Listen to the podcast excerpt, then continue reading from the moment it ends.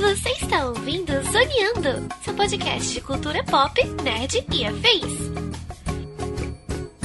Todos adoramos um bom filme baseado em fatos históricos. Nós já nos emocionamos com a tragédia heróica por glória e redenção de Maximus Décimos Merídios em Gladiador. Já fomos bombardeados de tiros e explosões incessantes nas tensas vielas de Mogadíscio em Falcão Negro em Perigo. Já vimos as românticas e épicas batalhas campais pela conquista de Jerusalém e a Cruzada, e até mesmo conhecemos uma versão bem diferente do mitológico Robin Hood, que desafiava o status quo da Inglaterra no século XII. E agora chegou a vez de vermos um apaixonado e um tanto controverso Napoleão, pela visão de Ridley Scott em seu último filme, que se divide entre mostrar a genialidade militar do general francês, ou nem tanto, e suas dores conjugais no relacionamento com a bela Josefine. E começamos aqui mais um Zoneando Podcast para falar sobre isso. E na mesa de hoje, né, primeiro host neste programa, aquele que se tivesse passado pelo terror da revolução, teria que usar uma guilhotina extra grande para passar o tamanho da cabeça. Estou eu, Thiago Almeida. Juntamente comigo, ele que hoje é um, é um pai, um homem casado, sério, Sim. né? Mas Sim. que já foi o terror de muitas Josefinas por aí, meu querido João Vinícius. Então, na verdade, a Josefina que é o terror, né? Mas é, a, gente, a gente fala disso mais pra frente. O Olha, terror é a revolução, né? A gente não sabe. Pois é, pois é. Figura, figura interessantíssima. Mas eu quero, quero frisar aqui, o, o Thiago, é importante frisar. Napoleão era hum. baixinho, gordinho, sofreu bullying na escola, vou detalhar isso. Foi corno e conseguiu ser uma das figuras históricas mais importantes do mundo. Então você, ouvinte, você que está assistindo a gente, não desista dos seus sonhos. Não, né? Você é corno, baixinho e tá Bora pra frente, mano. Você pode chegar lá, cara. Você pode chegar Bola lá. pra frente. Pois é, meus amigos, estamos aqui reunidos esta semana para falar de Napoleão, o filme de 2023, dirigido por Ridley Scott, né, lançado ali uh, em conjunto com a das, das produções da Apple TV. Então é uma produção que foi para o cinema, mas ela também sai agora no streaming aí, está disponível já em sua versão digital e que, como sempre, divide a galera ali entre o que é fato histórico e o que é Sim. romantizado pelas, uh, pelo glamour de Hollywood, né? Digamos assim. É sobre isso que vamos falar no programa de hoje, portanto, sem mais delongas, e vamos ao cast.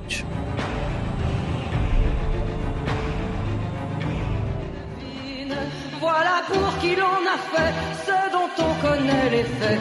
C'est la guillotine, ok, c'est la guillotine.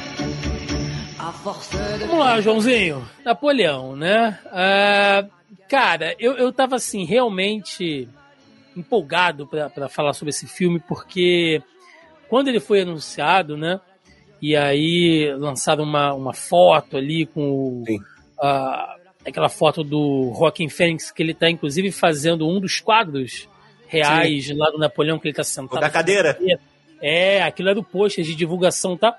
Eu fiquei maluco, né, cara? Primeiro porque filme histórico a gente curte, a gente adora esse tipo de coisa.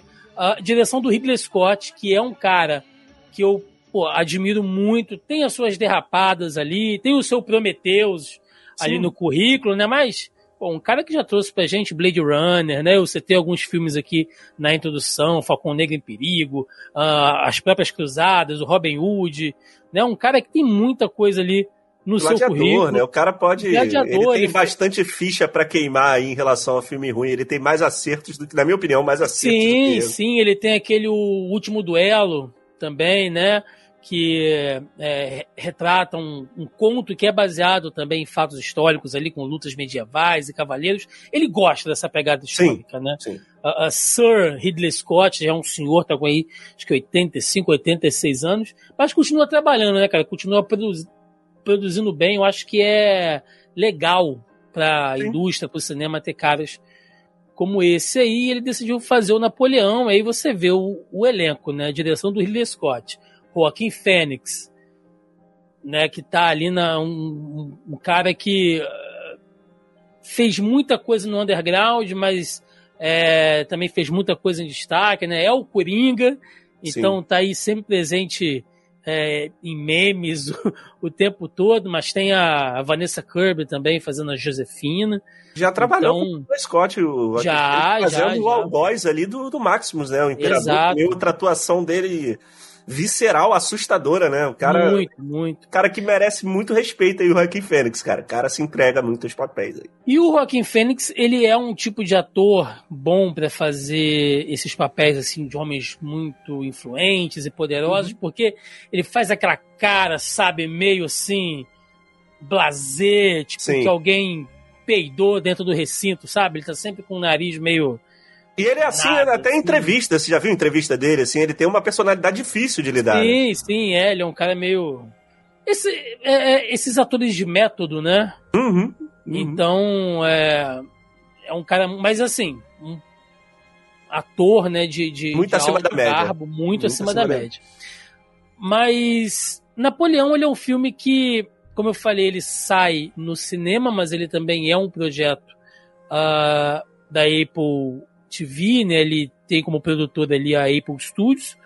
Então ele teve ali o seu orçamento entre 130 e 200 milhões de dólares e uma receita, e a gente está falando de receita de cinema, né, de 219 Sim. milhões, que eu particularmente uh, achei baixa, Sim. João.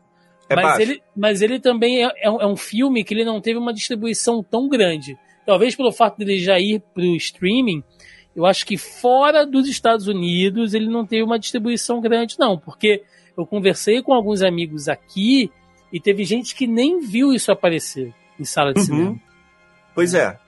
Esse filme passou até fora do radar de muita gente, o que é esquisito sendo um filme de Ridley Scott com Joaquim Phoenix é, estreando, né?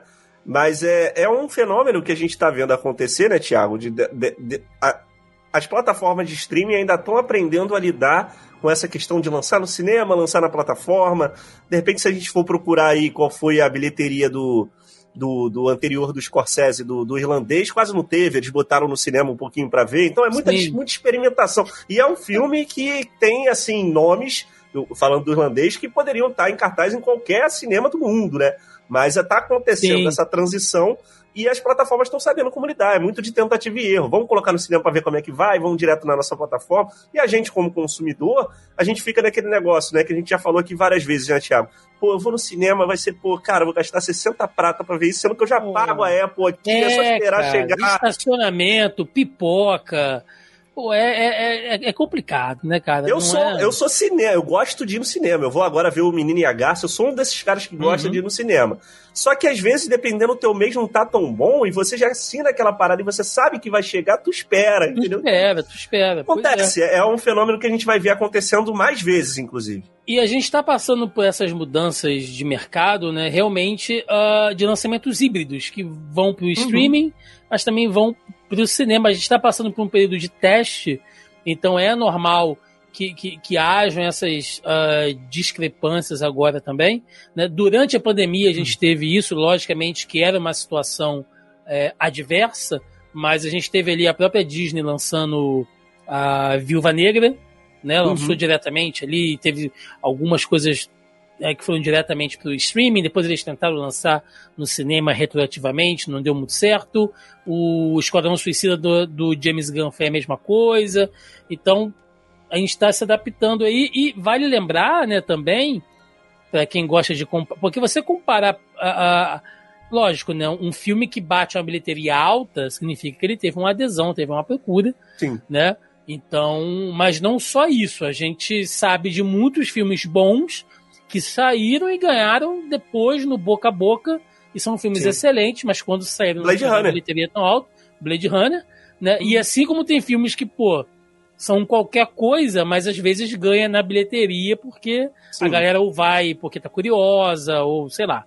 Né? Exatamente. Então, é, é uma métrica, mas ela não é uma regra. Mas o Napoleão, cara, vamos começar a falar do, do filme aqui. Quando saiu o trailer, João, eu fiz vídeos de reação aqui no canal e tal, e eu sempre muito empolgado, né, quando eu gosto das coisas, É, eu fiquei feliz, cara, porque eu falei, nossa, batalha campal. Ridley Scott uhum, adora isso, uhum. né?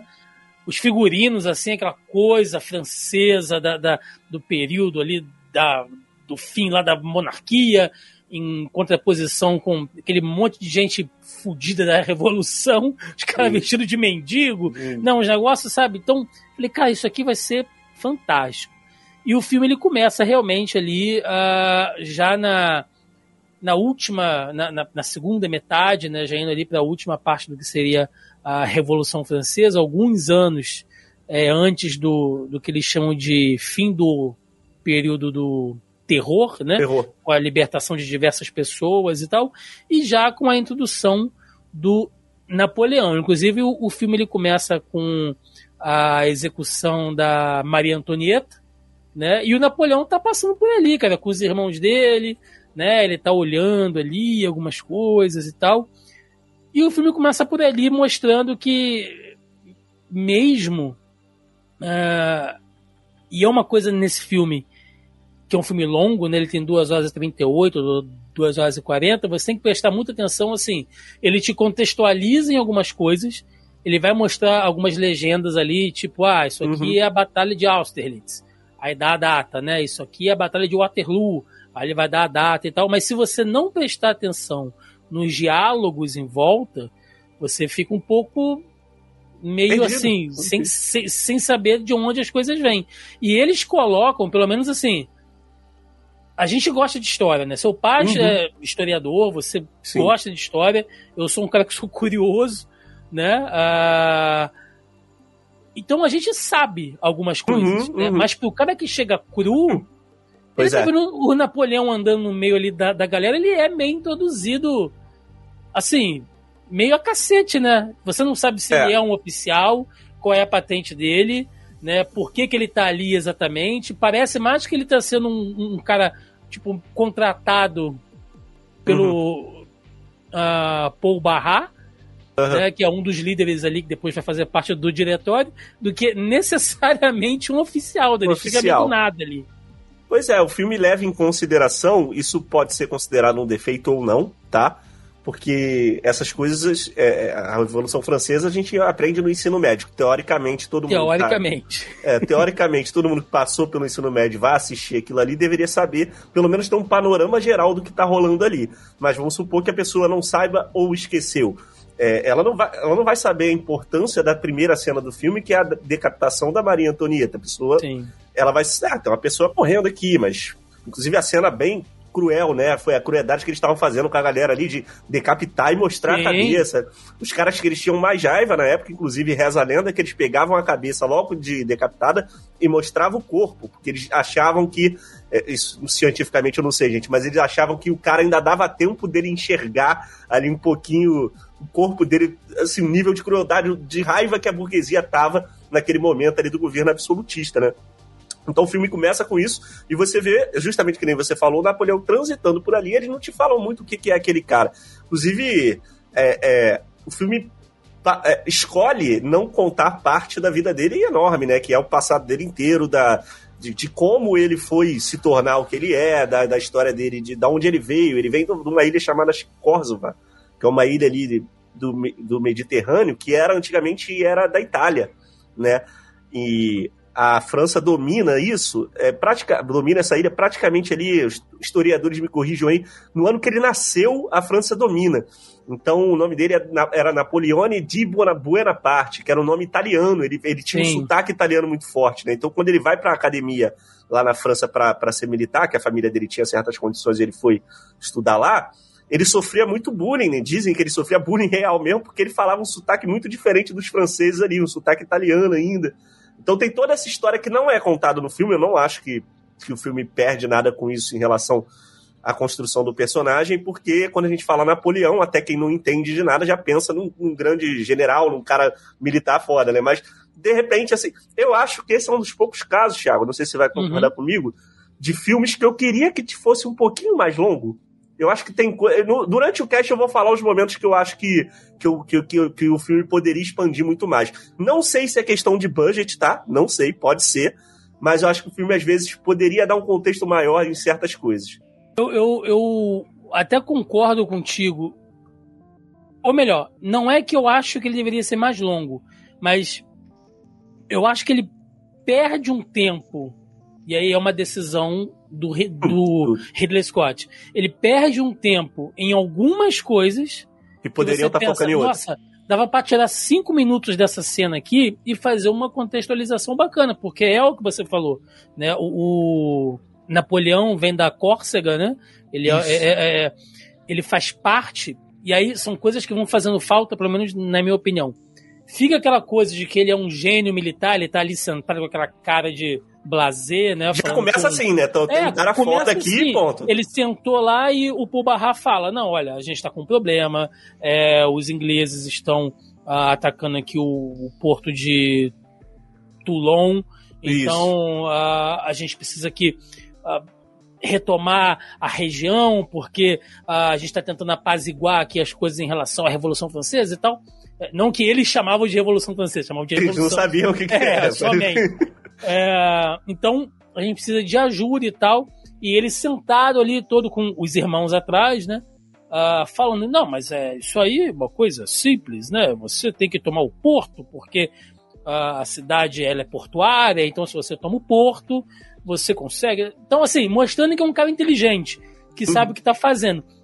E em alguns momentos dá a entender, tipo, ah, ele veio do nada e por puro mérito, né? Por, por pura meritocracia, Napoleão acordava cedo, tomava banho frio, né? Essas coisas aí hum. que a gente aprende com coaching. uh, virou general, depois virou imperador. Mas não, o cara vem ali de. Era uma pequena nobreza na sim, Córcega? Sim. Era. Mas ele já era de uma família que tinha condições, né? Estudou numa escola militar. Então ele cresce dentro daquele seio ali. Então ele não é um cara que vem do nada, né? E ele passa esse. Uh, é lógico que ele é um filme focado no Napoleão. Mas você vê ali caras como, por exemplo, o próprio Barra, né? Uhum. Que ele tá ali meio que como um, um contratante do Napoleão, um cara que tá passando informações para eles e tal, mas você não sabe exatamente o que ele é. Mostra o Robespierre né, ali falando com, com a, a, Assembleia, né? Inclusive, Sim. a cena do Robespierre tentando se matar. Se matar, né? É, ficou dá um bem. Tiro na boca. Pra quem gosta de, de, de, história, né? Sabe que ele tenta se matar, ele erra o tiro. Então ele fica não sei quantos dias ainda. É, agonizando, né? Agonizando. Os né? caras deixam de sacanagem ele ali. E depois ainda guilhotinam ele. É porque Mas... ele guilhotinou muita gente, né? Ele é um cara que, que era. Ele botou muita gente, é, cortou a cabeça de muita gente, né? Então sim, o destino sim. dele, os caras.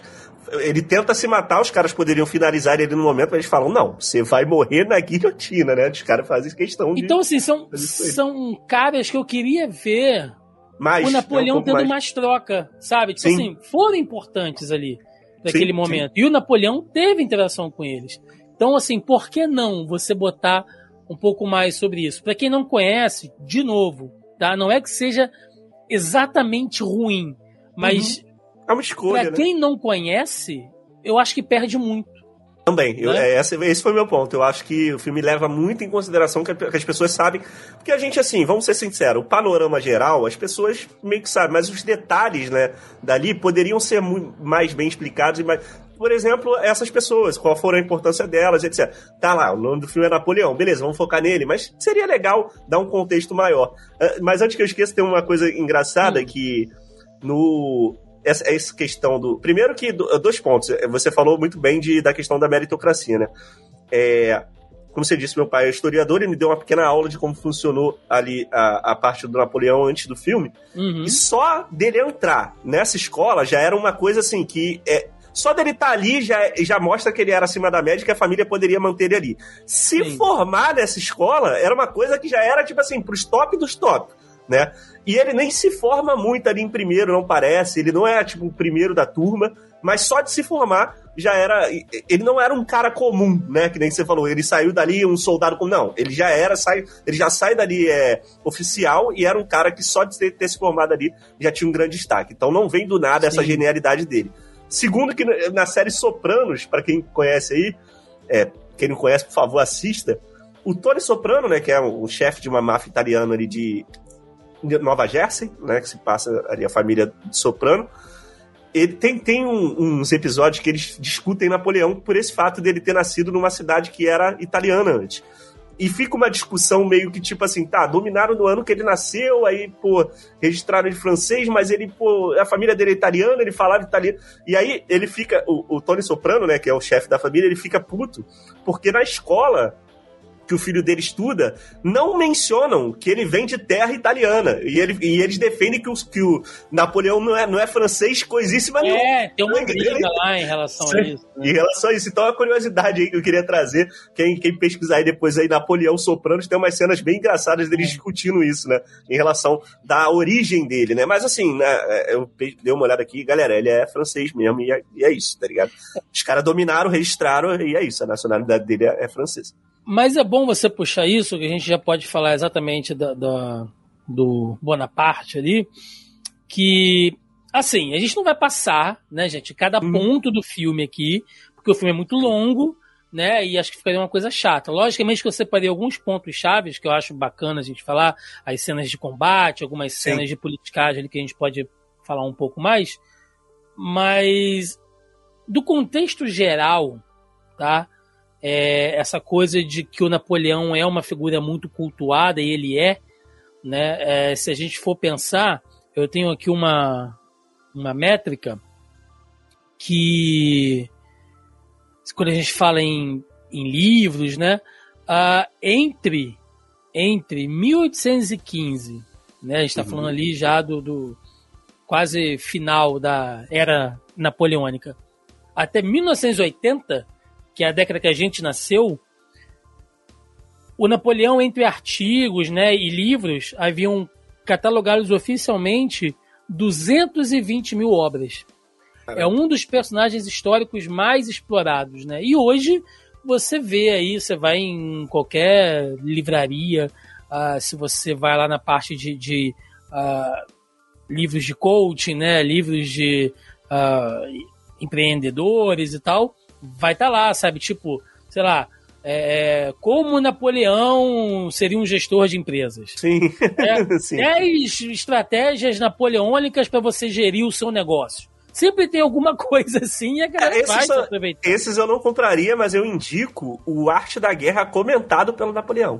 Esse é. sim, é, é interessante. É, ele, ele inclusive. Não, não, não, não. É o Príncipe. O Príncipe de Maquiavel comentado, confundir. É o é. príncipe comentado por Napoleão. É, é, interessante. Ele tem o príncipe, né, que é a versão dele, e você tem o Sobre a Guerra, que é de Napoleão, um livraço, pelo menos a última vez que eu peguei em mãos uma edição é, foi até na Saraiva, se não me engano. Não, não escrito um por ele mesmo? Escrito por ele, capa dura, uma chablau assim, sabe, com as estratégias e os escritos Legal. dele e tal. E é um livro que foi estudado em escolas, sabe, uh, militares durante muito tempo. Então, para quem gosta, cara, para quem gosta do, do, do hum. tema, tem muita coisa. Então, tem essa coisa do Napoleão mítico, né, do Napoleão endeusado. Tem o Napoleão visto como o ogro, né, que uhum. era um do, uma das alcunhas que ele recebia ali entre a nobreza e a burguesia, que ele era um cara, apesar do, do status de imperador, né? Que ele chega, ele ainda é um cara grosseiro, sem uns bons modos ali. Hum. Então você tem essa outra faceta, você tem o Napoleão gênio da guerra, né? O cara estrategista maior, mas ao mesmo tempo você tem o do líder impulsivo, né, que comete erros porque é arrogante, então ele é uma figura muito multifacetada. O que, na minha opinião, o, o Ridley Scott decide mostrar aqui eu acho que ele faz uma curva entre o cara que é o gênio bélico, né? Você vê que uhum. tem uma coisa ali de, de, da genialidade dele, porém ele tira todo o, o, a, o teor político da figura Sim. do Sim. Napoleão. Você vê que na hora que ele tem que sentar para falar com os ministros, com os uhum. conselheiros, uhum. com os membros do diretório, ele tá sempre assim, tipo, Ai, tipo, porra. É, sim. Ai, sabe, não aguento, não, não quero saber disso, cara. Quero política, é, meu negócio é, é sendo que. Né, então, é, eu acho que isso perde. Isso é muito. ruim, isso aí, isso é ruim, na minha opinião, no filme. É, e é uma cara, parte... e uma relação assim. não sei se a palavra seria essa, vai, mas quase tóxica. Né? É, é quase um amor tóxico, meio dependente, meio manipulador. De ambas as partes cara. É. Então, essa parte do filme eu acho interessante a complexidade do, do relacionamento deles. Mas assim, é, é o que você falou de visão, né? Ali o Ridley Scott, assim, vou, vou, tirar logo isso do caminho. Eu acho que ele não fez o filme de guerra que eu esperava que ia ser. Não. Não é um, tem batalhas, tem cenas de batalhas bem legais e bem viscerais, mas eu esperava que o filme fosse mais para esse lado. E ele acaba, eu, eu acho que ele acaba não se aprofundando muito em nada, assim.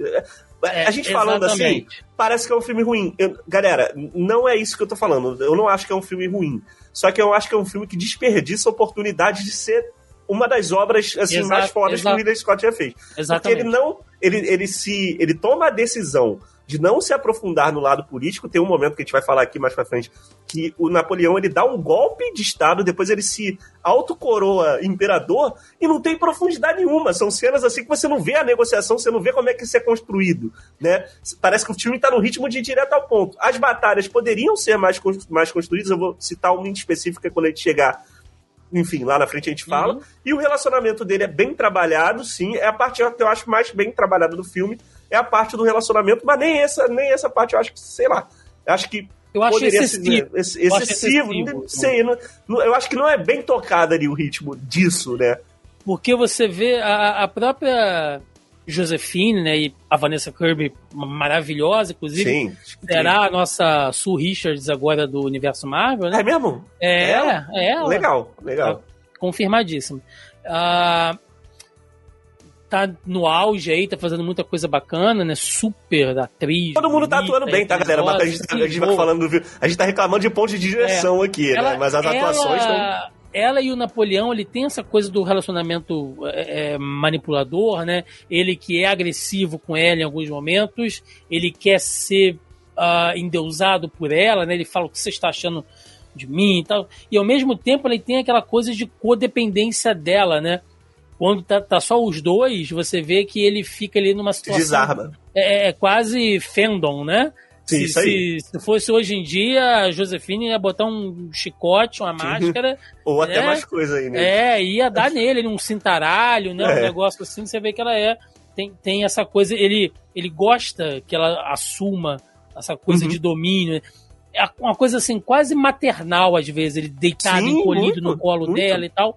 Então, eu acho que o filme ele ah, é importante que mostre isso, é importante, mas isso vai em detrimento a outras coisas. A gente vai chegar um pouquinho mais sobre isso lá, lá na frente, mas por exemplo, até quando ele já separou dela, ela continua tendo relevância e a Maria Luiz, que é a segunda esposa dele, esposa dele, que é quem vai dar vai, vai dar os herdeiros, né? Que, que, inclusive é digamos assim, cunhada de Dom Pedro I, né?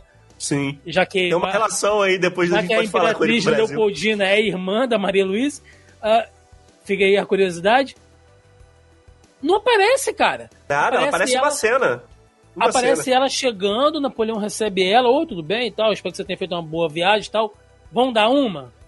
Aí já mostra, corta, tá ele com o filho no braço e você não ouve mais falar. Então é, é, é assim, é, mas novamente, a, mas é uma escolha, eu tá acho. lá, sabe? Isso, e novamente. Ela, e ela tá morta e ele continua ouvindo as palavras das cartas dela. Vai até o final. Cara, assim, é, é exaustivo. Sim, sim. Né? Chega, é, é, é, uma escolha, eu acho que a gente não pode ser é, ingênuo aqui de achar que o Ridley Scott não sabia o que estava fazendo, a gente pode não gostar, mas assim, ele escolhe esconder, na minha opinião, essa, essa segunda esposa do Napoleão, justamente para focar que o grande amor da vida dele sempre foi a Josephine. Então, assim, é uma escolha que eu acho que fica faltando um pouco de ver como é que foi a relação dele com a outra, mas talvez a relação dele com a outra esposa foi justamente isso. Você vai me dar meus herdeiros e eu não quero saber de você. Pode ser, pode ser também.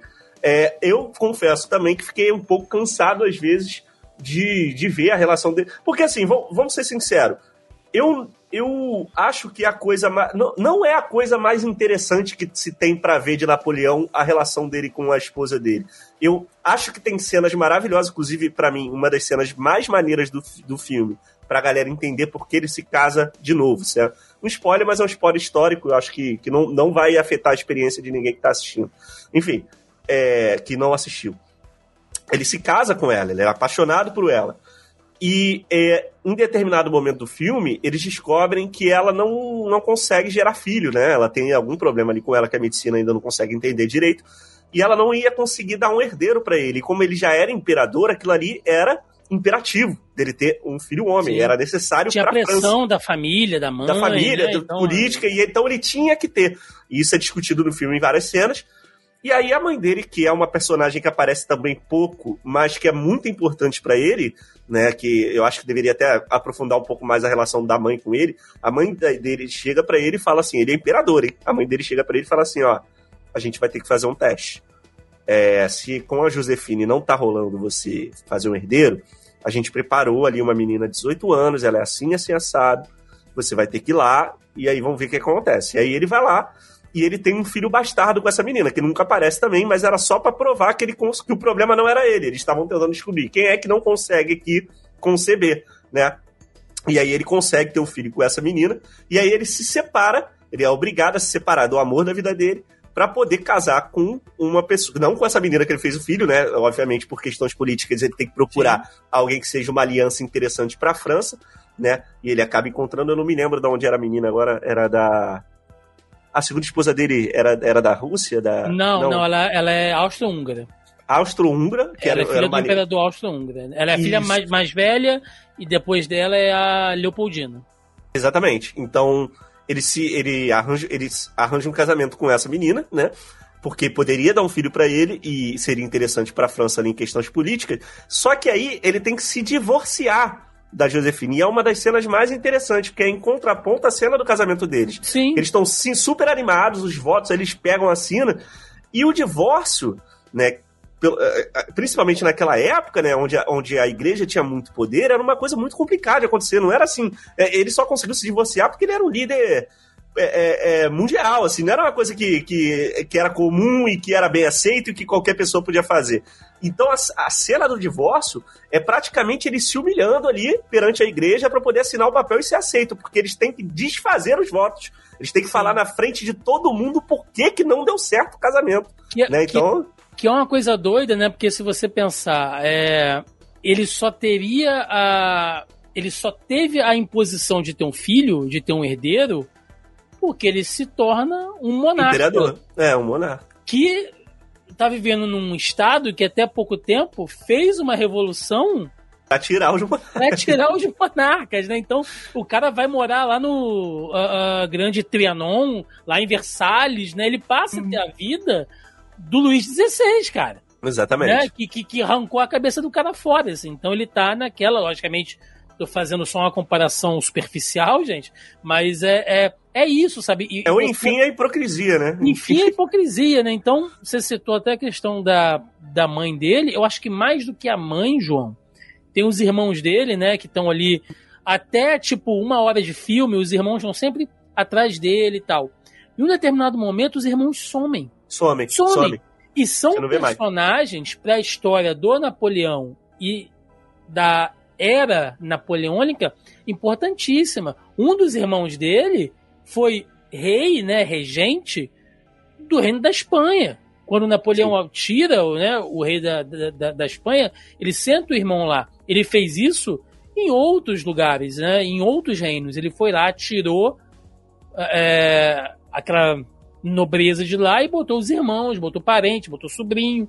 Então, ele não era só aquele cara que estava o tempo inteiro querendo guerra, guerra, guerra, guerra e chorando. Não, pelo contrário. Pelo chorando contrário. Porque a, a, a Josefina estava botando Gaia nele. Era muito além disso, né? Essa coisa de não ter o teor político dele. Faz falta. É, faz falta porque parece que ele era um cara assim, um gênio da guerra, e, cachorro e... louco, mas um cara meio imbecilóide, meio burrão. Que né? a solução para tudo é guerra. E se você pensar, né, assim, é, o que E aí, gente, é lógico que não é o nosso papel aqui, mas se a gente pensar o que Napoleão trouxe para a França, uh, em questão de colocar entre aspas aqui né, uh, os empreendimentos do Napoleão, o cara uhum. fundou jornal, o cara teve papel importante na imprensa. Né? O Ele... que é o código uhum. napoleônico ou a Constituição de Napoleão, né, que instituía ali uh, questões de direito como educação, né, de assistência. Então, coisas que até então, de novo, a gente está falando de um Estado que vem do absolutismo, né? de uma França devastada ali, de uma monarquia que vivia, porra, né, as festas gloriosas no Palácio de Versalhes e vagabundo tomando sopa de pedra porque não tinha uhum. o que uhum. comer. Então, ele faz essa revolução política também, né, com escolas, com hospitais, né, que, porra, não, o filme não mostra absolutamente é... nada disso. Então, o filme não mostra nada, ele passa como meio um imbecilóide ali em alguns pontos, sabe? Então, todo aquele tempo que ele fica ali, pô, vai lá, vai o filho da Josefina, ah, mas o meu pai perdeu a espada, aí ele vai, lá no depósito, procura a espada. Aí, aí vê que não tem espada numerada, ele espada, pega uma qualquer... Pega qualquer... Essa cena dele não, de não ter numerada é até interessante, mas essa cena poderia ser resolvida muito mais rápido. Né? Aí vai até a casa dela, aí papapá, faz aquele acordo, lá abre as pernas, mostra pra Depois ele. Depois ele, ele no namora, café com ela, no café, café com ela em silêncio, tipo, cara. segundos ali. E você tá perdendo tempo com isso, né? É lógico que, assim, é interessante olhar a atuação dos dois, principalmente do Joaquim Fênix. É, mas, assim, poderia ter Vamos. Um pouco e vamos, vamos pro que interessa, né?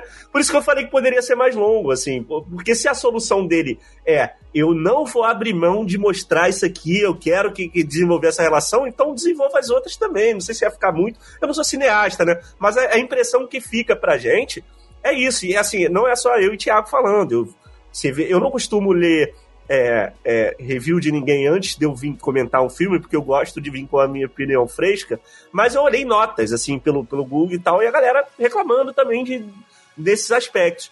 É, mas acho que a gente tá botando o carro na frente dos bois. A gente tem tá, que voltar. Tá. Vamos, vamos, vamos voltar. A primeira batalha dele que a gente nem falou nada, né? 1793, né? Cerco de Toulon, que a gente estava falando aqui, que já começa ali com, com.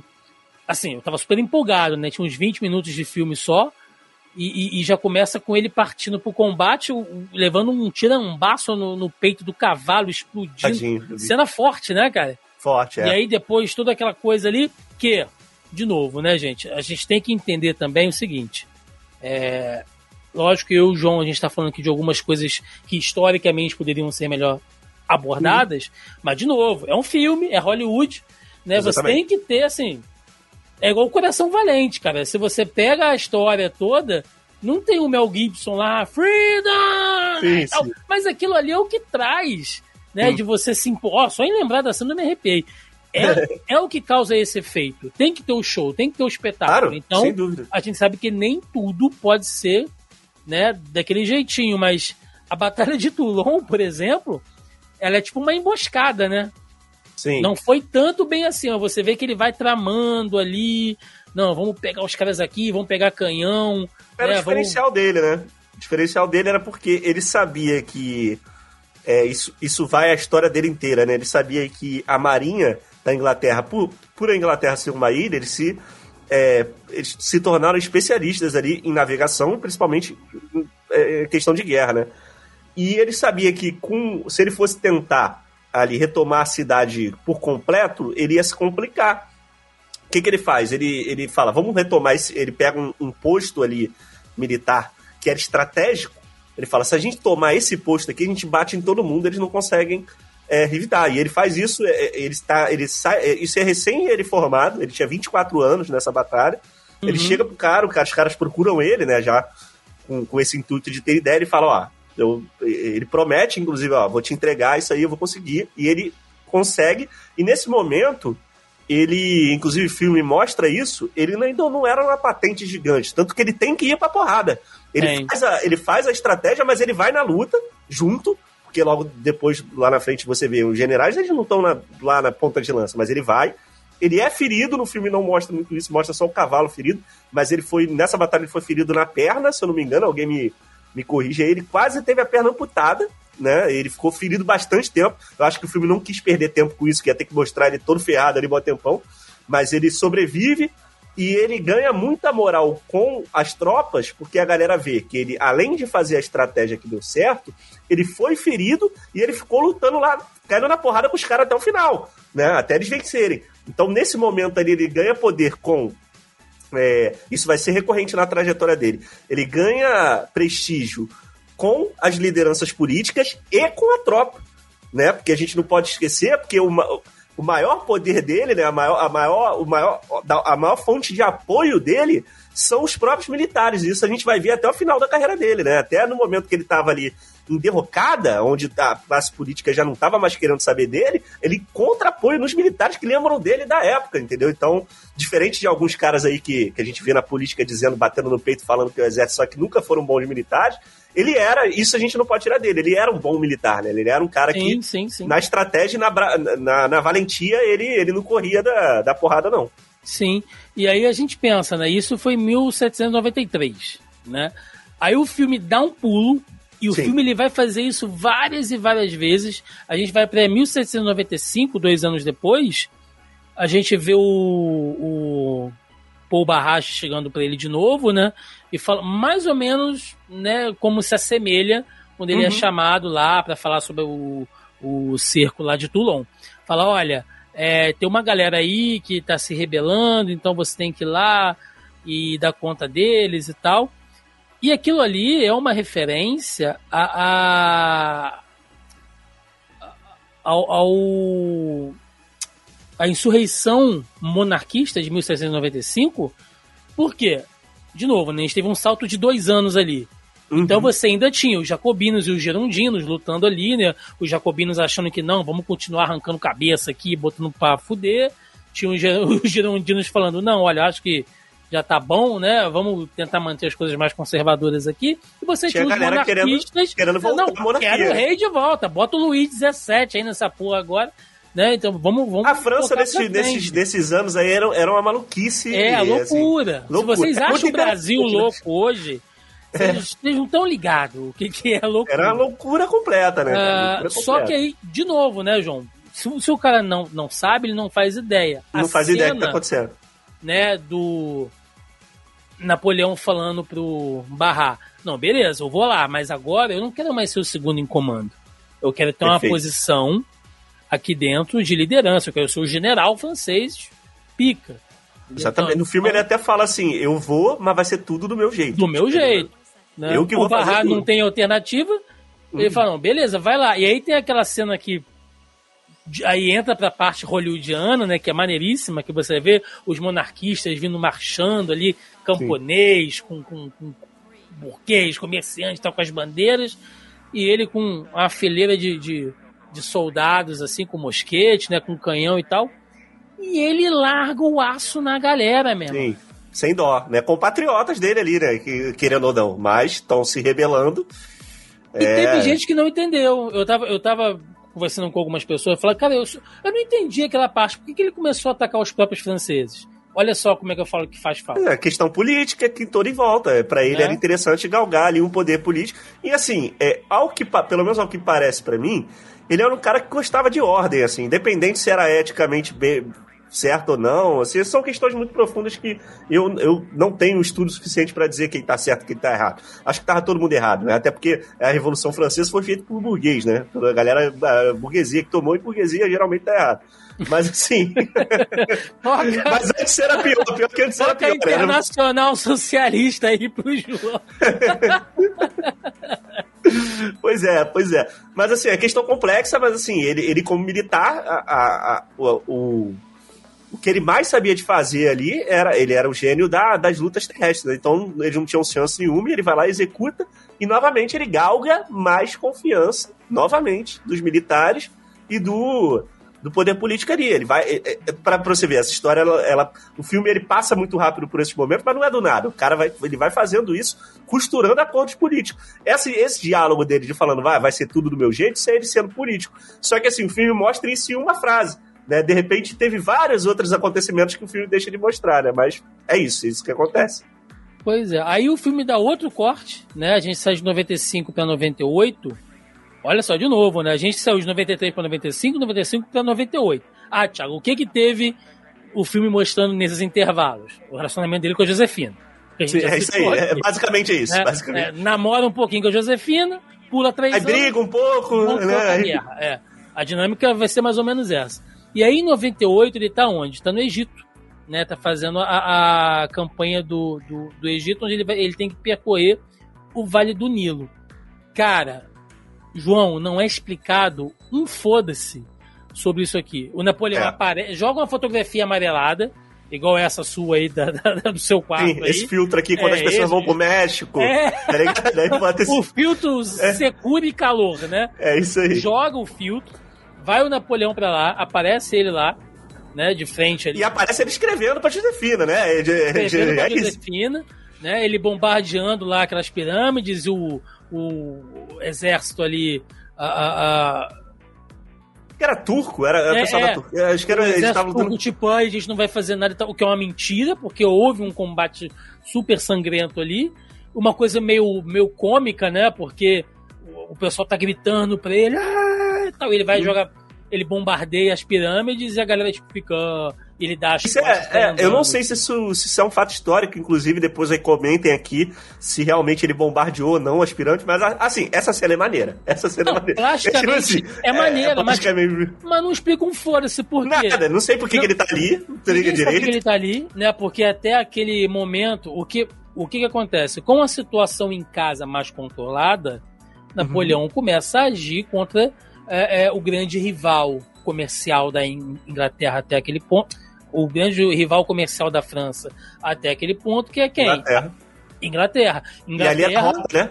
É rota por causa do Vale do Nilo. Então ele uhum. vai fechar o caminho de acesso para as Índias, né? Que é uma coisa que a gente vê desde as grandes navegações, né? Que sempre foi uma rota, a rota da seda, a rota das especiarias. Então você já tinha ali toda uma, uma rota marítima é, é, é, estabelecida. E é uma coisa, se a gente pensar que loucura, né? Até hoje, uh, se a gente pensar que até alguns meses atrás a gente teve aquela situação lá do, do, do Egito e o canal de Suez, né? Como é que as uhum. coisas andam conturbadas por lá, é, é, brecando certos a, a passagem de certos navios até pouco tempo, ataque pirata, olha que loucura, Sim. né? A história vai se repetindo com, com, com o tempo, mas enfim, é, o Napoleão foi para lá por causa disso. E isso não é citado. Parece Cara, que ele foi para lá. Filme, é, eu vi o filme, Thiago, hoje, tá? Novamente. Eu revi é, também. Eu vi, eu, eu vi duas vezes. Eu vi duas vezes o filme, hoje eu revi. E se eles citam isso, é muito por alto. Porque não, eu não consigo. Eu vi hoje. Não consigo não lembrar de um diálogo situando não historicamente cita. o que está acontecendo ali. Mas sabe o, o que tem? Tem ele abrindo um sarcófago é, brincando a com a múmia e escrevendo lá para Josefina: por que não me respondes, ó oh, minha amada e tal? Sim. E a Josefina sentando a lenha lá no é, maluco, lá na casa essa dele. Essa é a parte assim. complicada. A parte complicada é que ela tava traindo ele, né? Enquanto ele tava nessas viagens aí. No filme mostra uma traição só, mas não sei se se foram mais. Mas essa cena do sarcófago é interessante que mostra um detalhe do dele, né? Que ele é baixinho, né? E ele tem que pegar, para ficar na altura ali do, do cara que tava no sarcófago, ele pega um banquinho Sim. e sobe. Ainda tem uma coisa meio, meio mística ali, porque ele tenta encostar no cara, mas ele não encosta. E aí a múmia cai pro lado. Então, uma é. piadinha ali, que novamente, eu não tenho problema com isso, eu até achei a cena legal. Mas, porra, enquanto isso, tu não tá desenvolvendo outras coisas que deveriam ser desenvolvidas, por exemplo, por que, que aquele cara tá ali, né? Exato, exato. Aí ele, aí ele vai para lá, aí o, o, o, aquele que vai ser o ministro dos negócios estrangeiros dele, né? O. Uh, ai meu Deus, como é que é o nome De dele? De nome eu também sou. Talleyrand, né? É, que depois vai negociar outras situações uhum. para ele, que inclusive ajuda a negociar o casamento dele com a Maria Luiz.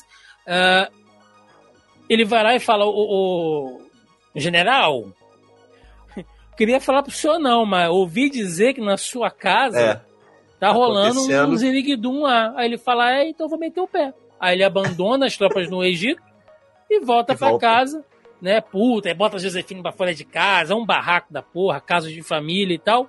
Palaciano ali. Palaciano, e o diretório chama ele e fala: Porra, qual é a tua?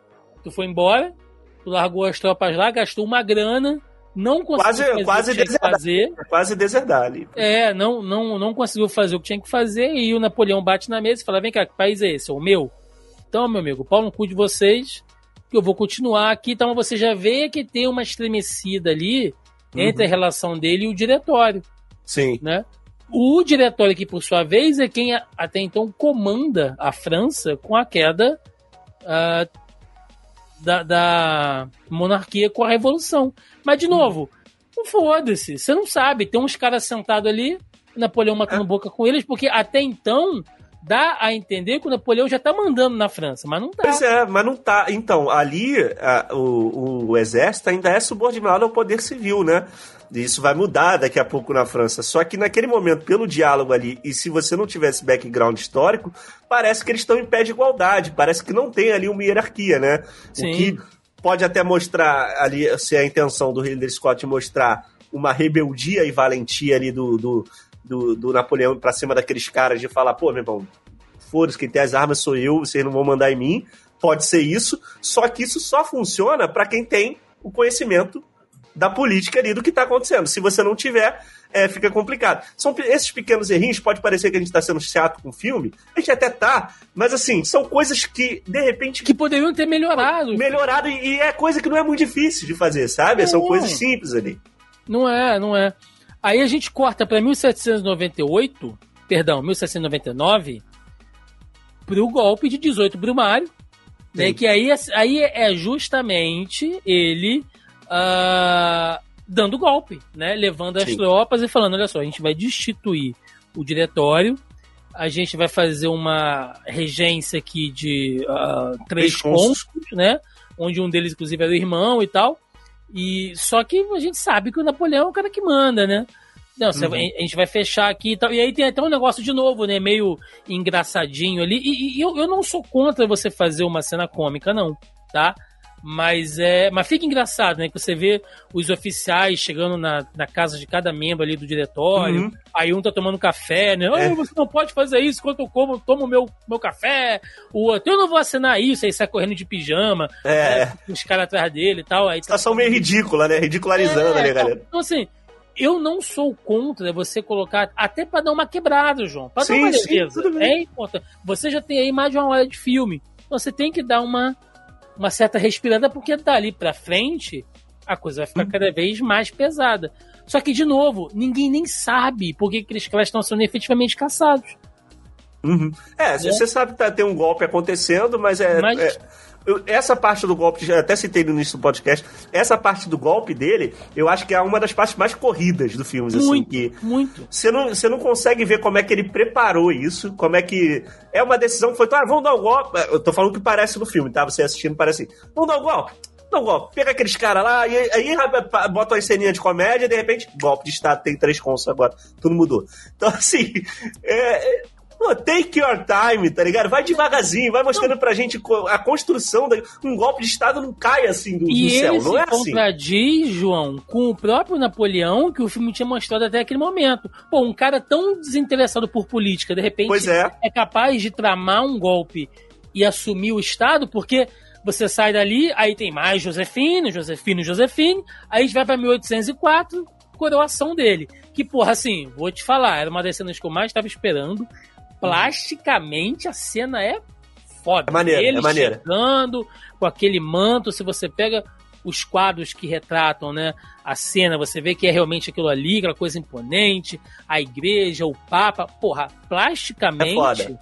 a cena é foda, né? Eu vi alguns historiadores reclamando que ah, não era bem uma coisa que, que tem meio que aquela mítica, né? Que o Napoleão Uhum. improvisou a questão lá da coroação, que ele toma a coroa da mão É, é importante Papa explicar isso pra galera, cabeça, pra galera direito. É importante. né? É, se tu quiser até explicar, porque é, o que, que acontece? Eles tinham, inclusive desse, momento, é, é meio que uma reconciliação deles com o Vaticano, se eu não me Sim. engano. Que eles estavam ali. É, e uma, é, e uma forma de você usar a autoridade do Papa pra, clerical, né, do Papa, pra... pra reconhecer que aquele é um governo legítimo, porque Exato. ele poderia ali se autocoroar e os países em volta falar. "Pff, Eu não tô nem aí para você, eu não te considero como um governo, não. Só que quando você tem a presença do Papa, aquilo torna aquela, principalmente ali na Europa, né? É, regiões muito católicas ali, países muito católicos, o Papa estando ali, dando o aval dele, torna aquele governo oficial. Só que é a cena interessante que, inclusive, eu achava. Falando sério, eu achava que isso era tipo uma invenção, assim, uma coisa meio. E parece que não, né? Parece que foi aconteceu mesmo ele se autocoroa, ele pega a, a, coroa que seria talvez o Papa para entregar para ele, porque o, o, os imperadores, né, esses é, é, grandes líderes assim, por que, que o Papa coloca a coroa na cabeça do cara? Uma autoridade religiosa coloca. Né? Para passar uma imagem para o povo e para todo mundo que tá ali, que aquele poder vem de Deus. É, ele foi escolhido de Deus, literalmente. É o Papa colocar. E ele não faz isso. Ele pega e ele mesmo se coroa né? Sim. Ele fala pegar, não, não sei se as falas foram exatamente assim historicamente, mas ele fala: "Eu peguei a coroa da França no chão, cheio de lama, limpei e agora eu vou me coroar". E aí ele vai, ele, ele mesmo. Fala, eu, eu, peguei a coroa da França na sarjeta com a Isso ponta aí espada, né? Ele... É, é mais legal ainda que isso. Ele fala: peguei com a ponta da minha espada, limpei e agora eu vou me coroar. Ele coroa ele e a esposa dele como imperatriz. Cena foda. E se Napoleão fez isso na vida é o mesmo caralho, o maluco é foda mesmo, né? Porque, porra, tem que ter. Tem, é, é uma parada sinistra. Você pode Sim. falar o que do mas é. É uma parada sinistra. Ele, ele faz isso e essa é uma das melhores cenas do filme pra mim. Não, sim, não, é, é, não plasticamente, sim. Né? Aí é, é, é só uma, uma, questão mais do ponto de vista histórico, que a gente está fazendo esses uhum. contrapontos, é porque não foi uma coisa improvisada, que o filme dá a entender que a ele entender que ele pegou na hora. Não, é. é. Ah, não, já tinham. Sabe? De novo, João, é, mostrando que, o, que ele era um estrategista político também. Político. Aquilo ali é uma ação política. Política, política. Né? Então, Puramente é, política. Político, então ele vai, pá, coroa e tal. E aí ele sai da, dali, né? Já é o imperador e tal. Uh, e aí a gente vai para 1805, a, de novo, pula toda a questão ali dos conflitos de Trafalgar, né? Que inclusive tem um livro muito bom do Bernard Cornwell. Né? Eu sou hum. putinha do Cornwell, então eu indico tudo. Tem o livro de Trafalgar, tem o Waterloo também, então. Ah, é? É, é tem. Uh, e aí a gente vai para 1805 com a Batalha de Austerlitz, né? Ou a chamada Batalha dos Três Imperadores, que é um livro Sim. que, inclusive, eu tô namorando aí, dona Amazon, por favor, abaixa o preço. Eu tô namorando esse livro já, já tem um tempo. Que é o que, né? Napoleão, ele faz, ele, ele ajuda a revolução, né? e ele destitui o diretor e se transforma em imperador. E o cara tá dominando de novo, né? A gente não, não, não falou, mas a Batalha de Austerlitz em 1805, em 1808, três anos depois, as tropas napoleônicas estão chegando aonde? Portugal, o que empurra, faz ali a, a fuga ou a retirada estratégica né, do, do, do, uh, do rei de Portugal e a família real vem pro Brasil. Olha só o impacto disso tudo. Sim, sim. ele nunca veio aqui no Brasil, mas é, ele mudou a nossa história. O primeiro monarca europeu a pisar aqui foi Dom Manuel. Uhum. Por causa e... das ações de Napoleão. Então, olha de a revolução Napoleão. que o cara tá fazendo ali. É, o cara mexeu as peças no mundo ali, né? Se movimentaram por causa dele. E parece, né? Tem esse boato que ele diz que o único cara que conseguiu enrolar ele. Enrolar ele, é. Foi, foi Dom João. Dom, foi, é Dom João II, Dom João VI, que é, eu não lembro agora. Mas é, é. é foi esse regente de Portugal. Foi, foi o único cara que conseguiu. Porque Portugal ficava Dom falando, João não, a gente. Malaco. Isso. É, Portugal ficava enrolando, falando assim: não, nós somos amigo da, da Inglaterra.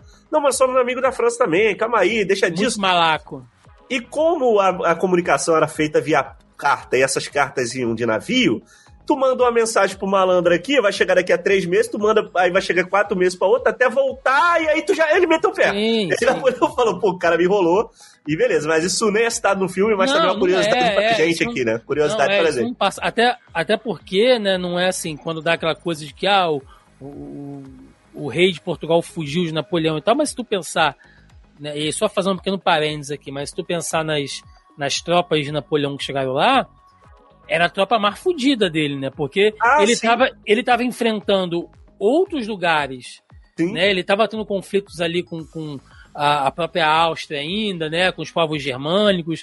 Uh, ele estava se preparando já, ele já tinha como pensamento a campanha ao território russo, então ele, pô, não vou mandar as minhas melhores tropas mandou, pra parece, Portugal, né? Ali, o que parece é que ele mandou a galera mais pra fazer scouting do que realmente É, saber o que, os caras que passam- né?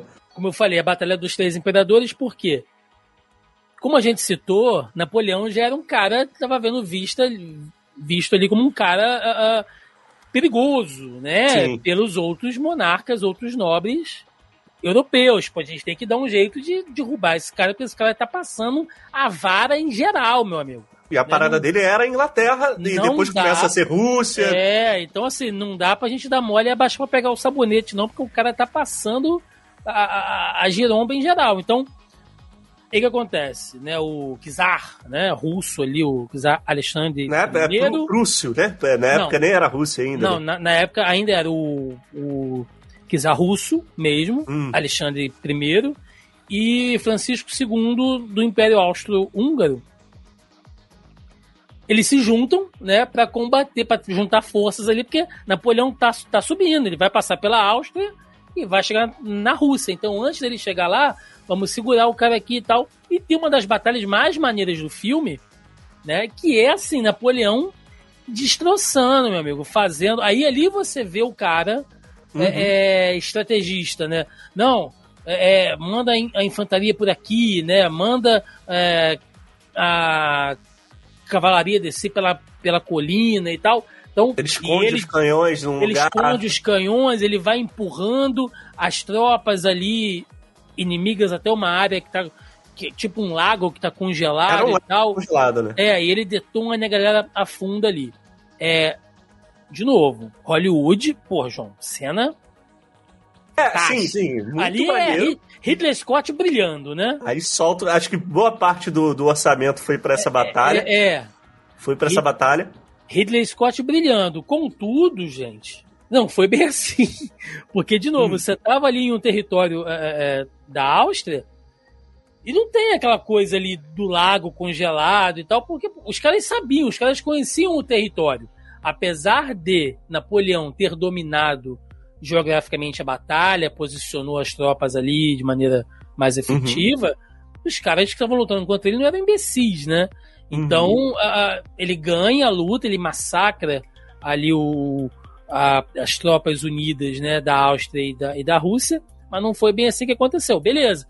Em contrapartida, em Trafalgar, ele estava levando uma coça do, do Almirante Nelson. Sim, isso, sim. não isso a Não Globo mostra. não mostrou. Isso é, do- é, ele perdendo pra.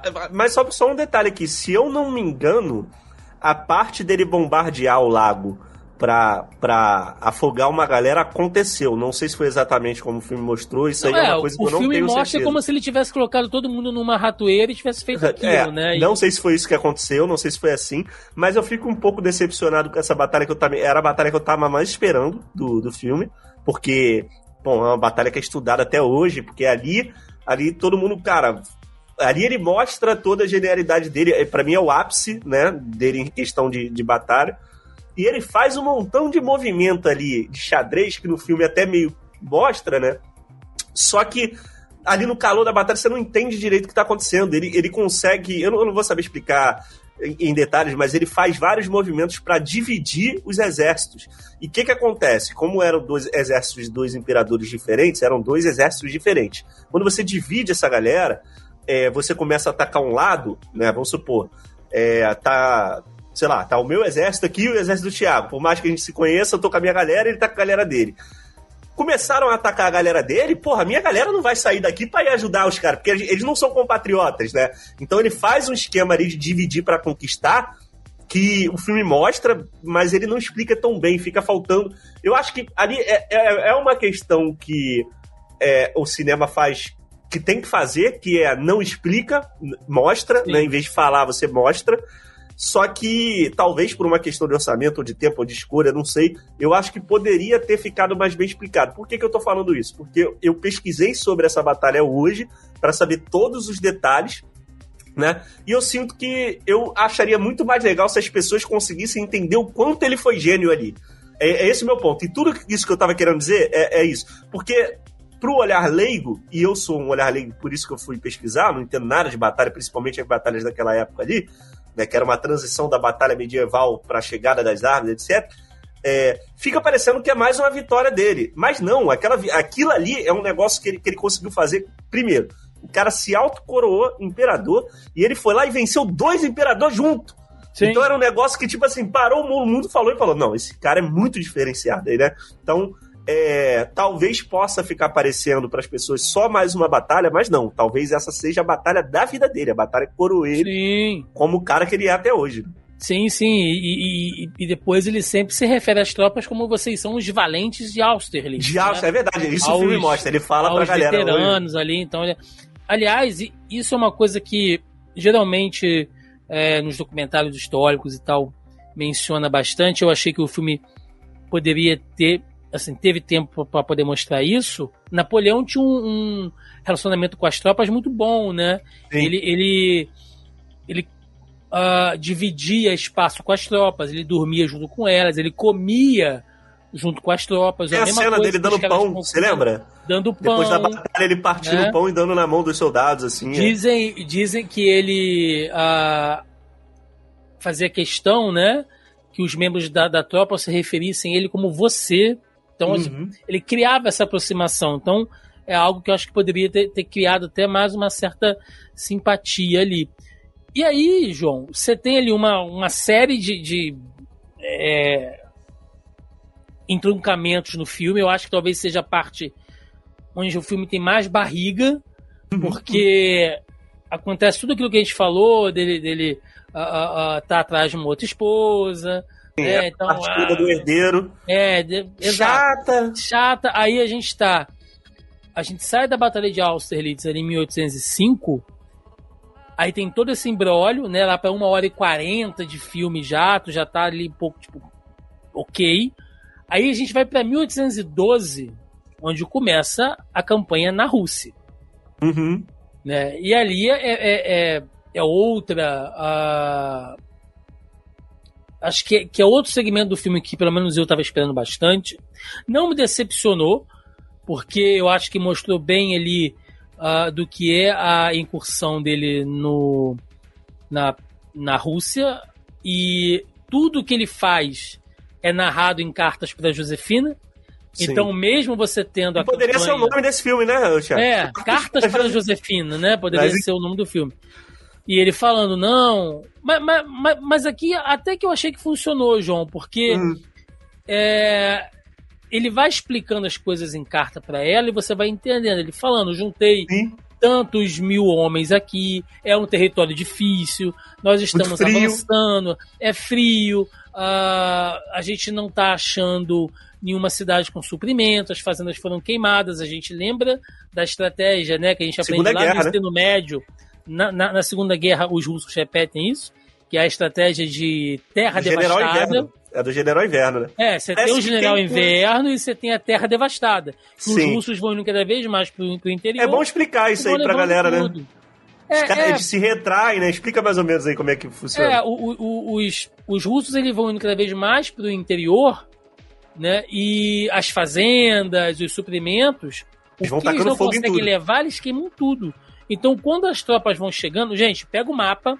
É, pega Rússia, o mapa você, você olha onde a França tá, olha, olha a onde a Rússia tá, olha o tamanho da Rússia, olha você sair do centro da França, Paris, ali juntar as tropas e ir até Moscou andando. Andando, marchando, com equipamento, marchando, né? Com equipamento. E aí vai, vai, vai ficando doente. Mostra ali os, uh, os guerreiros cossacos, né?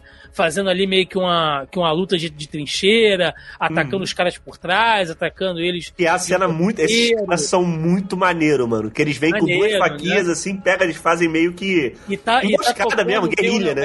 com um canto gregoriano russo de fundo, então você fala, pô, o bagulho tá, tá pegando aqui. E, aí você começa a ver pela primeira vez no filme, porque o filme se escolhe não mostrar muitas derrotas dele, mas essa não tinha como não mostrar. É você começa a ver que ele encontrou um oponente à, à altura. Não falando que o Kizar seja o grande estrategista mais que ele, pode até ser. Mas o, o território russo, né? A, a, a, questão. Eles não se prepararam, acho que eles não se prepararam da maneira que, que deveriam ter ido. E é, é essa estratégia, né, que é, ela ela é, pô, ela é super inteligente, que é, cara, vamos usar o nosso terreno, o nosso clima a nosso favor. A gente mete o pé, queima tudo, esses caras vão entrar cada vez mais. Daqui a pouco o inverno fechou eles, eles estão, eles vão, só, só espera e deixa a galera morrer. É Porque quando, quando, eles chegam lá em, em, Moscou, não tem ninguém, até os presos, João, foram soltos pra ninguém dar informação. Bizarro. Nem porra cena nenhuma. maneira, cena maneira, da cidade maneira, completamente maneira, vazia, né? Maneira. Ele chega lá e fala, porra, não tem ninguém e tal. Tacam fogo na, na cidade, os próprios russos queimam a cidade. É, ele fala, a gente tem que voltar. Então, vamos voltar. Não tem mais o que fazer. Não tem mais o que fazer. E nisso que ele tá voltando, ele. O filme meio que aí já não mostra muito. Mas ele continua sendo atacado pelos cossacos. Morre por, quase todo mundo. Por exércitos regulares, a galera vai morrendo de fome, vai ficando doente, vai comendo cavalo no meio do caminho, porque não tem mais o que fazer. Uh, e aí, cara, é... eu gosto como o filme mostra isso. Sabe? É você mostrar o cara voltando pra França. Derrotado, né? Volta o cão arrependido, né? Já diria a música do Chaves e tal. É, e aí, quando ele chega, os caras, olha, você gastou uma grana, né? Você perdeu um monte de tropa, então junta ali parte da, da, da do, do, corpo de governo e fala: a gente vai te prender, cara.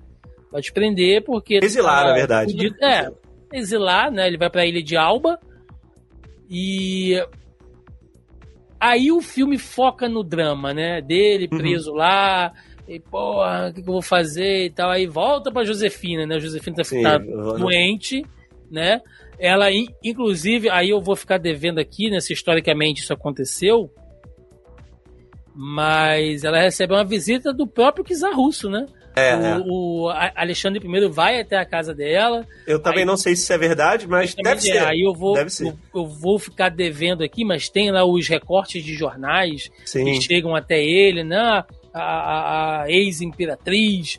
Isso é legal, porque ele era um militar que, que lia a imprensa, né? Ele valorizava, Sim, porque ele não, ele não atacava. Né? A, é, pois é, ele não atacava a imprensa, ele ficava puto com as coisas e ele ia na pessoa, né? Tem, isso é, isso é bizarro. É e aí, de novo, o filme meio que mostra isso, assim, uh, cara, Napoleão poderia ter, sei lá, fugido, ter feito um, uma rebelião ali e tal, mas ele ficou puto mesmo é quando o cara que derrotou ele na Rússia foi sair com a mulher dele. Aí ele ficou puto. Aí, aí ele, foi, aí, porra, de novo, né, forçando uma barra como se fosse só que ele tá mais casado com ela, gente, pelo amor de Deus. Já tinha, é, já tinha é, outra esposa, mó tempão. E aí tem a fuga dele, que realmente é tramada ali, a fuga. Eu acho bacana a cena de retorno dele, né? Uhum. Ele falando com, com, as tropas ali, eu não quero é, agir contra vocês, né? Nós somos irmãos e tal. É, e isso é legal. As tropas porque... francesas recebendo ele, né? Recebendo. Nossa, é bizarro porque isso também é, são relatos, né? Não sei se é verdade, a galera que estiver escutando aí, se alguém souber, me diz se é verdade ou não. Mas ele, ele volta, né, escondido ali, meio na é, é, é, é, sem avisar para a França, com, com uma galera pequena deles, de confiança ali, a galera dele, que ele podia ter alguns assessores, um soldado junto. Porque ele foi exilado, mas ele não foi exilado preso assim, ele foi exilado numa mansão, num acordo que ele fez. Ele tinha um salário ali, ele tinha os funcionários, mas não, ele, estava bem. Até ele tava bem, mas... tava bem, ele tava bem. Então, era só ele envelhecer ali e ficar suave. Era essa parada que a galera queria. Ó, Napoleão, valeu, fica por aí. Mas aí o filme, pelo que o filme mostra, ele, de, de, decide voltar quando ele vê que a esposa dele foi visitada, a ex-esposa, é. foi visitada por um inimigo dele de guerra. E não e é isso, retorna. né, cara? Tem é, outras é, razões é. que fazem com que ele volte. Você, só que o filme foca tanto nisso que parece que é isso. Mas beleza. Beleza, beleza. E aí ele, ele retorna. Ele beija a praia, né? Beija para é. o chão da França ali. Mas essa cena da. Aí começam a mandar exércitos para poder parar ele, que ele tá marchando, né? Em direção, uhum. em direção lá, o, governo vai poder. Ele fala: vou tomar tudo de volta, vou tomar a minha esposa de volta, vou tomar Paris de volta para mim. E é isso. E aí, o que acontece? O exército, quando encontra ele, ainda existe aquele respeito por, pelo, pelo cara. Por, é por bacana essa gente... cena, essa cena é bacana. Pois é, por tudo que a gente vem falando aqui no podcast, né? Deles, tudo que eu não vou precisar repetir. E aí existe uma lenda, tá? Que se não for verdade, é, eu fico triste porque é muito maneiro.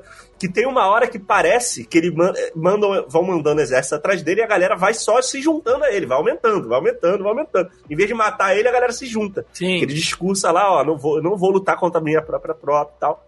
E a galera vai se juntando. Aí existe uma, uma lenda que teve uma hora que ele mandou comunicar lá pro rei e falar: para de mandar exército que eu já tô de boa, já tem número suficiente aqui para mim. Tá ligado? tipo assim, não precisa mandar mais não, já tá tranquilo, tá ligado?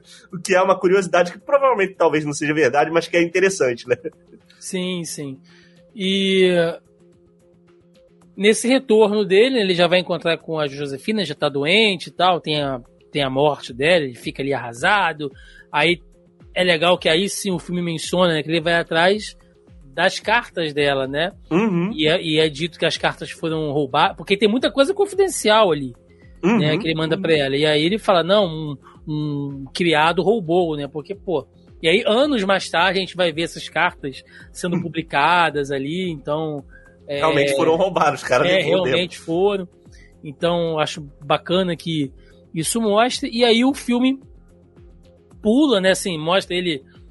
É muito corrido esse pedaço, porque uhum. o filme tenta mostrar o drama dele perder a Josefina, ao mesmo tempo dele retomando né, o comando sobre a França mas aí também você não sabe se ele tem a, mesma força de antes, o que ele tá fazendo, uhum. mas mostra que ele ficou muito mais triste, tá mais envelhecido.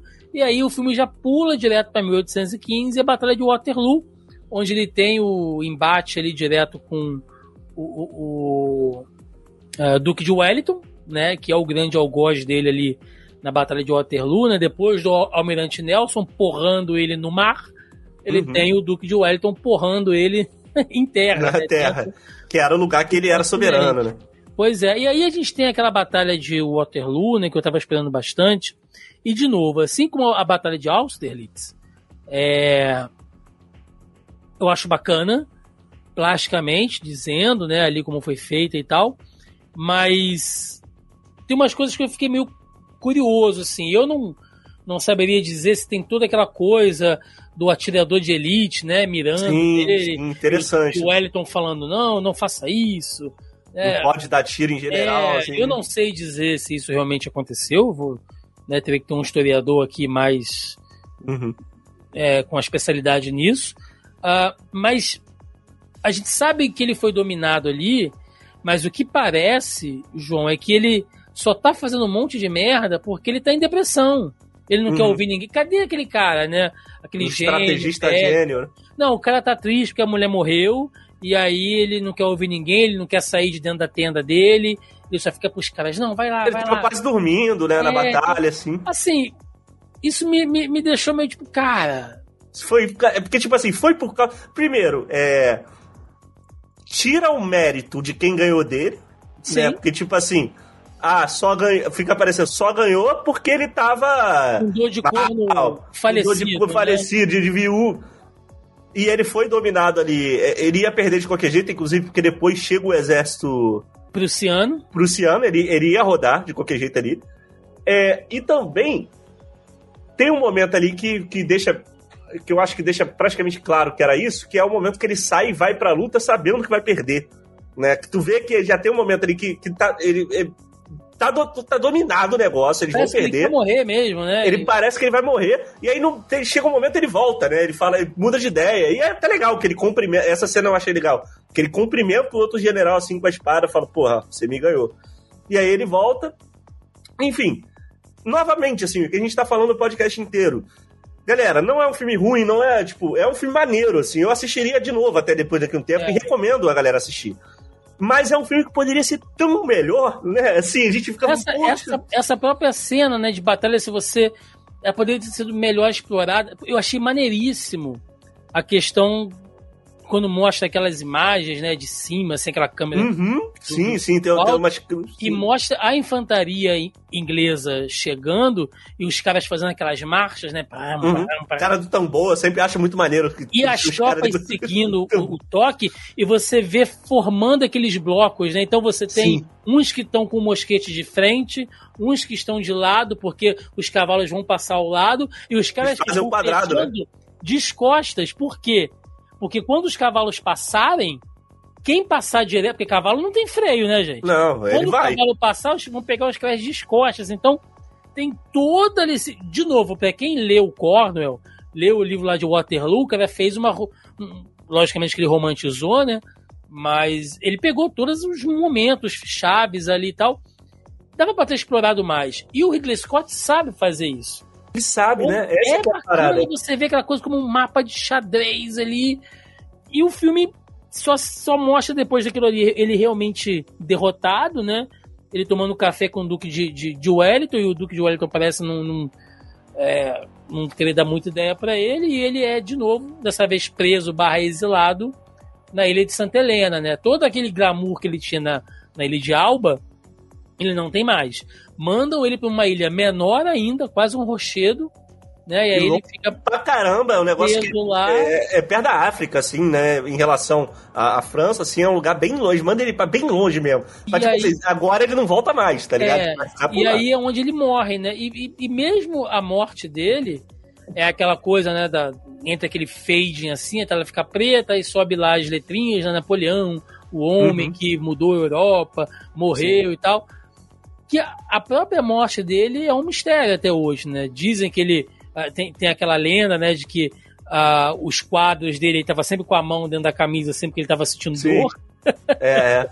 Não sei dizer, né? Tem essa, essa lenda urbana. Sim, mas dizem que é, é, é vagabundo já. Envenenado. É, vagabundo já, já meio que desmistificou. Não sei aí se tiver alguém no chat que saiba que essa pose da mão dentro do, do bagulho, assim, era uma pose meio que pintor fazia, tá ligado? Tipo que. É. Tiveram a maior galera, tipo, ó, oh, faz assim. Aí, tipo, o cara que é fotógrafo e manda você ficar numa posição. Dizem que é isso, mas também dizem que ele tinha uma úlcera, por exemplo. Tem, tem vários motivos. Sim. Assim, Ou que ele foi envenenado, ele, né? Parece que, ele foi envenenado. Do, do, do corpo foi encontrado uma quantidade de arsênico né, que poderia ter sido envenenado e que não era uma úlcera, era envenenamento, enfim, não se sabe. Inclusive, João, não sei se você sabe também, tem uma um misticismo em torno do pinto de Napoleão. Eu não sei não. Não, que o pinto não. de Napoleão foi tirado dele né, na, na, ah. na, na, autópsia, foi embalsamado ali, colocado dentro de um, de um pote de, de, conserva ali de palmito, e que até hoje, né, grandes colecionadores compram isso aí em leilões do submundo, a giromba de Napoleão, cara. É, Como se a gente já viu cada coisa no mundo, né?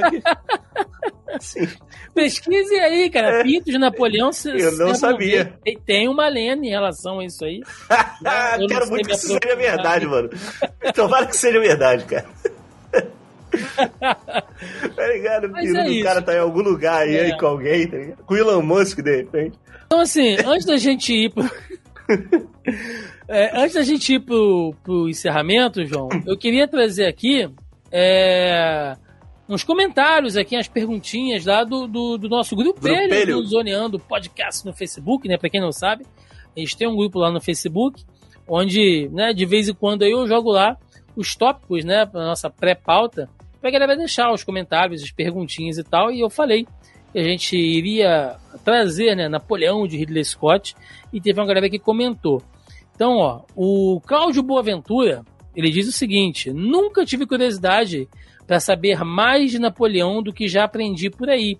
E filme de guerra gosto menos ainda. Nem sei como é que eu consegui ver Papillon até o fim. Acho que eu devia estar hipnotizado com tantos absurdos.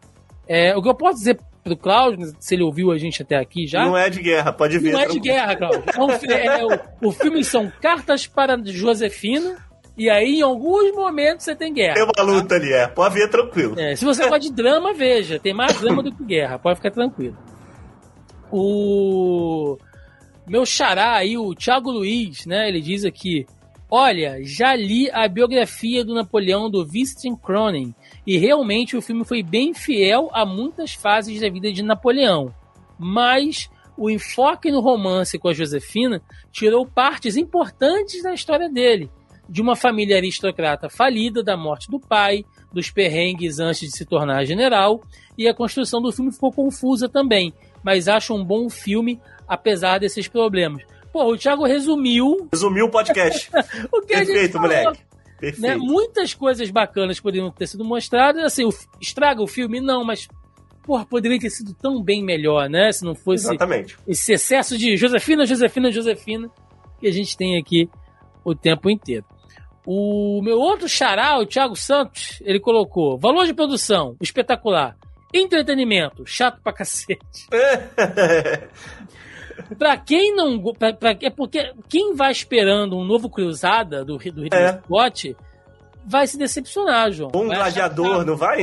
Não tem, o ritmo é diferente, não é essa parada, galera. Vai. Vai achar chato, gente. Então, é, eu, eu, pra quem tem no só em busca do entretenimento, assim, é, mais free, né, realmente.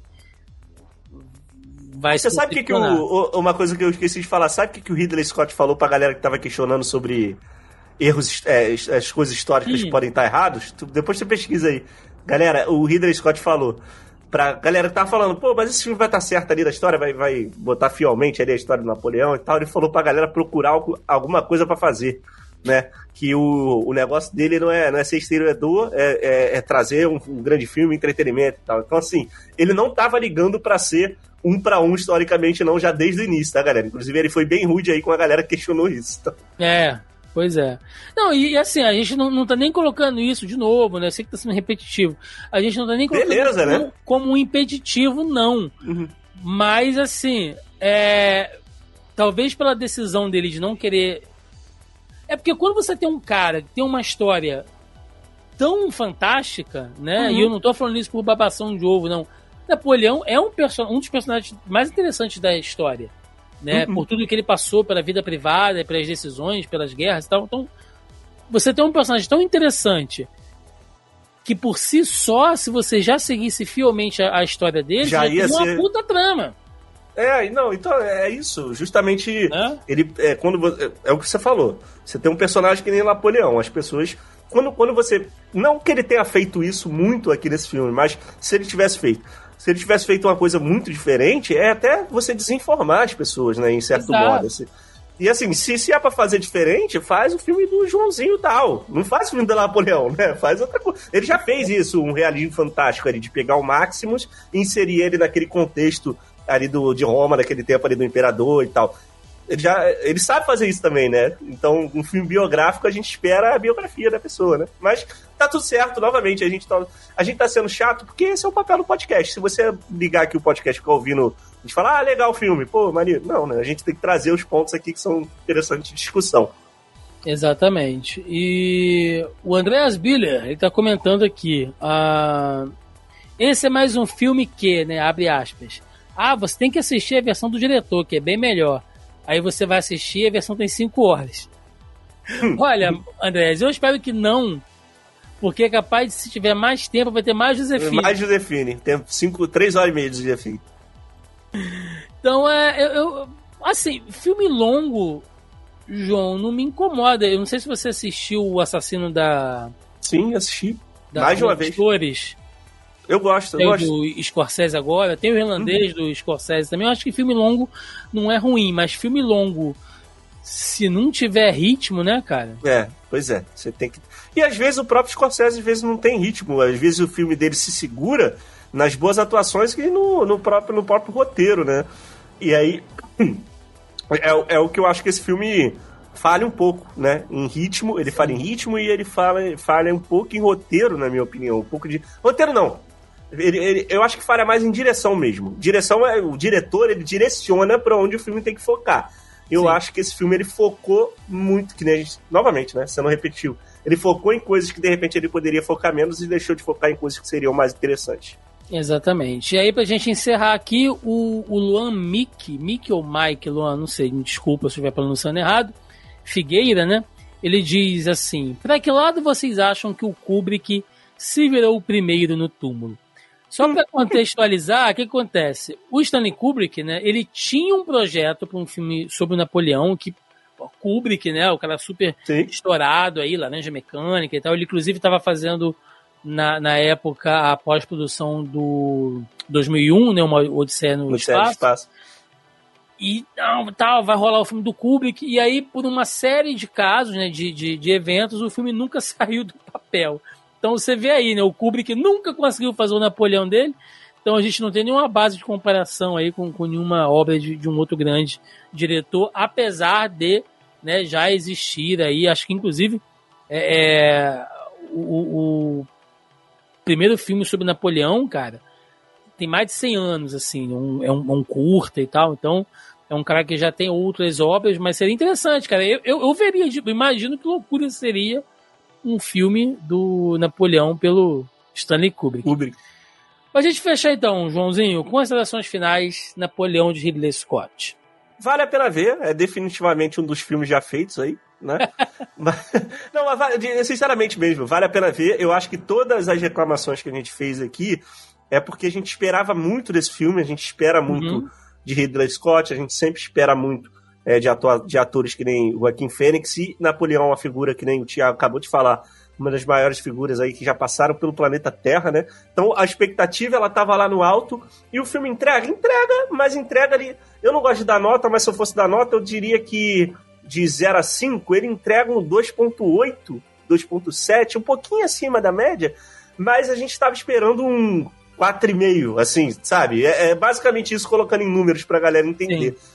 Acho que é isso. É, vale a pena ver sim, mas assim, é, ele ainda não saiu oficialmente na data de gravação desse podcast, ele ainda não saiu oficialmente na Amazon Prime, a não ser para você que pague ali o valor para ver o filme, que eu acho que tá uns 60 reais. Em breve ele vai estar tá no catálogo de forma gratuita não, porque você paga ali a assinatura. Então ele vai estar tá junto com os outros filmes. Mas vai estar tá disponível dentro do pacote. Vai estar tá disponível. Então espera. Você que tá na pressa para ver, pode ficar tranquilo, espera. Quando chegar ali você assiste de boa. Não precisa pagar 60 conto para ver esse filme, eu não recomendo. Sim. Sim, sim, sim. É, eu corroboro né, com o relator aqui. Eu acho que é um bom filme, como, como filme, tá, gente? O cara aqui não, não, não saca porra nenhuma de história, que não sabe. Ah, uhum. eu tô indo pra ver um filme. Ah, eu já ouvi falar desse Napoleão aí, foi um, um baixinho lá na França, uhum. lá que tocou o terror. O cara talvez ele sente e ele se amarre, porque realmente as cenas de batalha são maneiras, os figurinos, tem uma fotografia muito interessante eu senti falta talvez de uma trilha sonora mais marcante, mas. É, um esqueci filme... de falar disso. Não tem é, muita trilha sonora marcante, é, não. Mas, mas plasticamente ele é um filme porra, legal ali, então é, você consegue ver de boa, tá? É, ele foca realmente muito nessa coisa do relacionamento da Josefine com ele. Eu acho que isso segura o, o roteiro do filme em muitas partes. E é como o João falou, é, nós não somos historiadores, galera. A gente pode ter falado aqui uma penca de, de, de merda, uhum. tá? É, mas somos pessoas que gostamos, né? A gente se interessa, então o que a gente gosta, a gente busca aprender um pouquinho mais. Uhum. É, logicamente que a nossa percepção do filme vai ser diferente. Logicamente que a gente entende, sabe? Não vamos bancar os chatos aqui, né? Fiscais de história, de que, ah, não.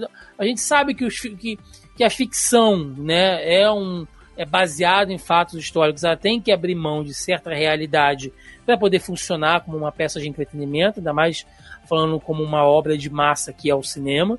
Então a gente uhum. entende isso, mas é aquilo, né? Sabendo que é uma figura tão especial, né? Com tantos fatos interessantes.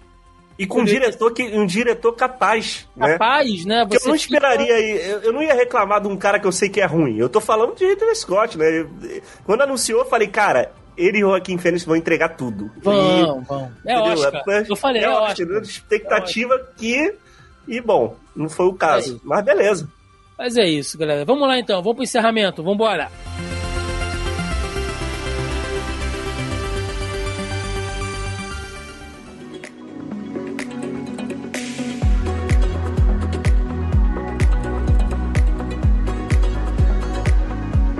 Chegamos ao final de mais um Zoneando Podcast, onde falamos de Napoleão, de Ridley Scott, de 2023 aí, que dividiu opiniões, né? Quer dizer, talvez não tenha chegado aí atendido todas as expectativas, mas ainda assim é um filme que, que vale a pena você conferir.